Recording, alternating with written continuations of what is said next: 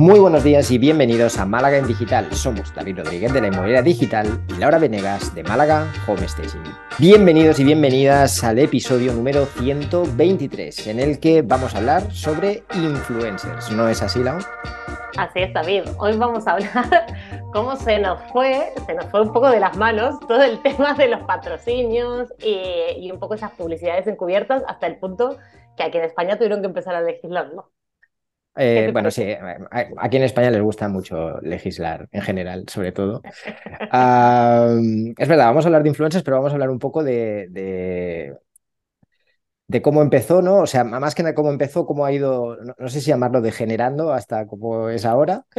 Ah, sí que es verdad que cuando empezó todo esto de los influencers, ah, bueno, cuando empezó, cuando llegó aquí, se empezó a utilizar, es verdad que el concepto era, ah, yo, yo distinguía entre dos categorías, ¿no? El influencer profesional, que es aquella persona que ya tiene pues, una autoridad y que tiene una comunidad grande y que aprovecha esa comunidad pues, para dar salidas a, productos. Lo que de toda la vida ha sido un anuncio que coge a una estrella de cine para anunciar una crema, ¿vale? Por decir algo. Y esa autoridad funcionaba muy bien porque, bueno, pues para los que eran seguidores de esa persona, que esa persona respondiera por la marca, pues les daba un extra de confianza y aparte pues les animaba a, estar un poco más cerca, ¿no? Estoy utilizando la misma crema que tal persona y por eso está tan guapa. Que ninguno nos lo creemos, pero bueno, al final siempre acabamos picando. Vale.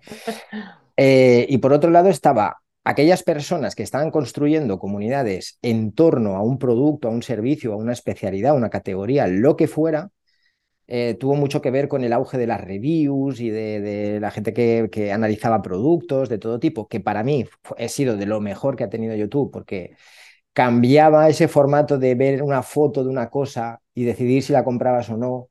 Luego pasamos al tema de las opiniones, pero aquí lo podíamos ver en vivo y podíamos como casi tocarlo, ¿no? Y podíamos escuchar a alguien que estaba hablando de ello y que a lo mejor incluso lo estaba utilizando. Y eso pues nos daba mucha más información para tomar una decisión de compra. Entonces, ningún problema con que las dos partes cobraran, ¿eh? obviamente. Eh, creo que es, justo y lógico. Si al final tú con tu contenido estás generando ventas para una empresa, esa empresa te pague, creo que es, que es razonable.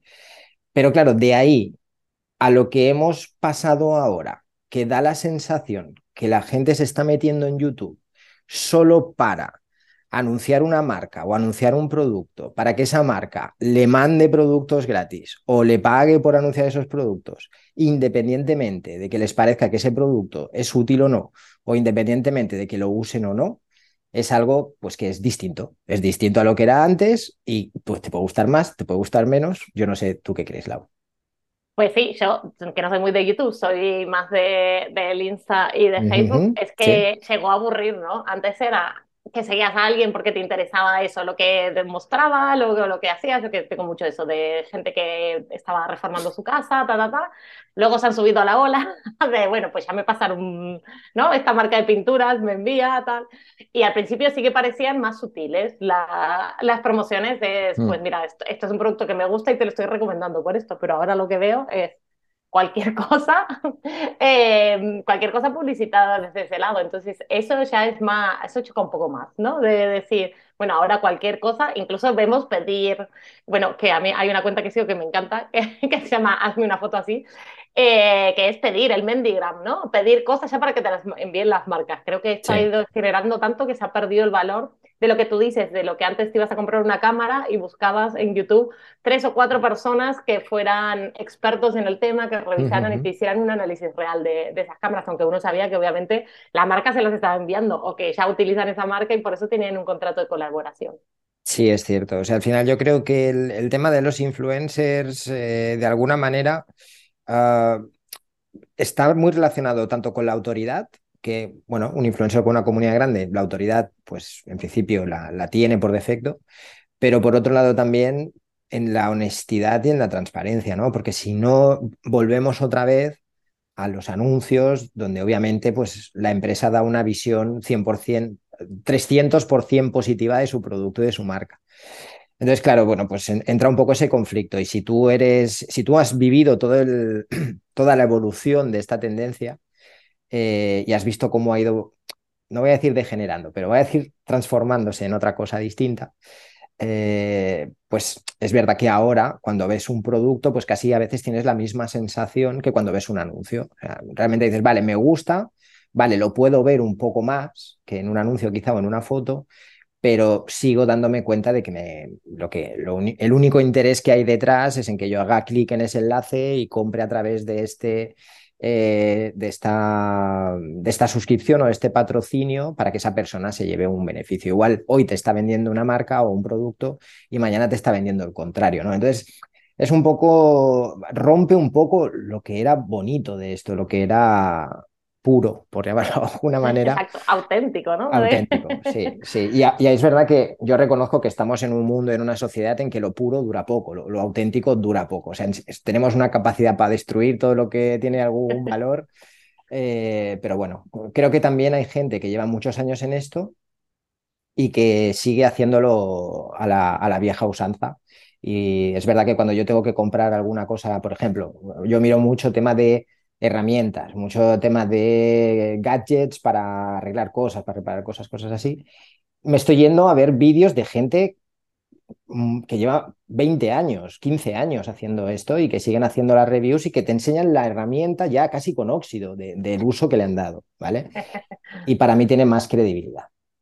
Sí, sí, al final el problema es eso, que empiezan a perder credibilidad, entonces, mm. em, bueno, se, termina desgastando, ¿no? Hasta el punto de eso que todo, a ver, tuvieron que salir una ley para decir, tienes que porque es una publicidad, no me cuentes que, ay, porque me están preguntando mucho por esta crema, ¿no? ¿Qué es esto?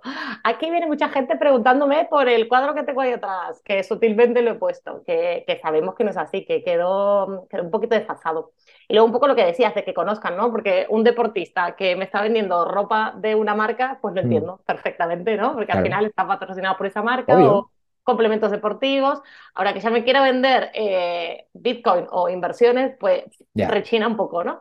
Eh, y esto lo vemos en publicidad tradicional, pero lo vemos muchísimo, eh, muchísimo aquí. Y luego lo que se ha dado muchos casos de noticias de influencer que va a tal sitio un poco a, casi a patotear al dueño para que él entregue un producto gratis para dejar una review, porque si no voy a hablar mal de ti en mi canal. O sea, mm. como que ya llegamos a un punto de abuso de poder, ¿no? De cuando quizás tienes que 3.000, 5.000, 10.000 seguidores, que quizás ni siquiera es gente con tanto, con tanto enganche.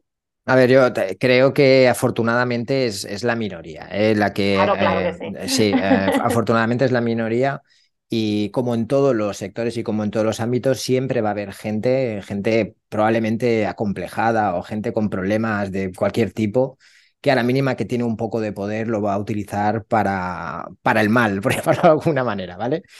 Eh, gente así siempre va a haber y siempre ha habido. No sé, tenemos uh, instituciones públicas llenas de gente de este tipo, pero uh, creo que el problema es, eh, y esto escuchaba hace poco, realmente un, muy, muy poquito, hace pocos meses escuchaba una charla respecto a esto mismo y una de las personas pues eh, decía esto, ¿no? Decía que hay gente que cuyo objetivo final nada más empieza el día uno el canal de YouTube o la cuenta de Instagram es conseguir marcas que le regalen cosas o marcas que le paguen. Y claro, decía, yo que llevo muchos años en esto, realmente ese objetivo no es un buen objetivo para construir algo sólido, o sea, porque al final vas a, vas a perder esa, esa poca credibilidad o no vas a llegar ni a construirla.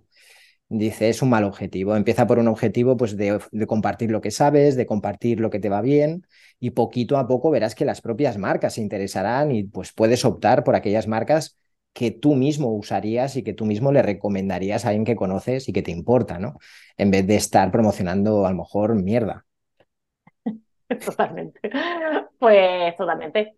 Así que, queridos amigos influencers, basta ya de publicidad encubierta, mal preparada y vamos a, vamos a currarnos. Y si alguna marca nos quiere patrocinar el podcast, ningún problema, ¿no? Absolutamente. Oye, hablamos, hablamos de lo que queráis y en total nosotros... Este, este podcast es muy amplio y lo que necesitéis, aquí estamos, ¿no? Total, venga. David, nos has traído una serie, ¿verdad? Hoy para compartir. Sí, hay una serie que em, a mí me gustó mucho cuando salió, que es, va sobre asesinos en serie y cosas así, que es, un género que a mí me gusta bastante, que se llama Slasher, y Slasher tenía tres temporadas. La última temporada, que se llama El Druida, eh, no sé si estará todavía, no estoy seguro, ¿eh? yo la vi en Netflix hace, hace tiempo, pero bueno, la última temporada, uno de los personajes es una influencer. Eh, y la verdad que la, exageran, ¿vale? La exageran para crear esa conexión con el público de que, que si van a por ella la primera, no pasa nada tampoco, ¿vale? Porque la hacen antipática, la hacen incómoda de, estar con ella, ¿no? Pero luego te encariñas o no. Sí, un poco, porque, porque es tierna, porque ves que está, está muy sola y está muy triste. Así que, pero bueno, es, es muy divertida y la figura de, de, esta personaje, de este personaje, que es esta señora que es influencer, es, es eh, interesante. Muy bien, Slayer. Vamos a, slasher, slasher, slasher, ok. Mm. Vamos a buscarlo, vamos a buscarlo. Y yo he traído un libro que es un clásico, que es Tribus de Seth Godin, que por supuesto, que ahí lo que nos dice es qué tenemos que hacer con nuestra comunidad, ¿no? Cómo atraerlos, pero luego cómo mantenerlos desde la originalidad, la naturalidad y la mm. credibilidad, como venías diciendo. Mm. Y herramientas no tenemos nada, ¿no? Hoy. Eh, bueno, complicado, una herramienta para eso. como herramienta, más que como herramienta, diría como, como no como herramienta, pero sí como ah, alternativa quizá. Y es también que nos dejemos llevar un poco también por nuestra intuición. O sea, ante la duda, si vemos que nos las están intentando colar, que hagamos un poco caso a nuestra, a nuestra, a nuestra percepción interior y si desconfiamos, pues que, que le demos un par de vueltas más. Muy bien, muchas gracias David, muchas gracias a todos por acompañarnos en nuestras conversaciones de cada lunes. Si te ha gustado el podcast, nos puedes dejar tus comentarios y likes y no te olvides de darle a suscribir. Si tienes alguna sugerencia, nuestro email es málagaendigital.com. Buena semana. Que tengáis una feliz semana, familia. Si te ha gustado el podcast, nos puedes dejar. ya tenemos tomado. Vamos otra vez. Vamos a ver, vamos a ver.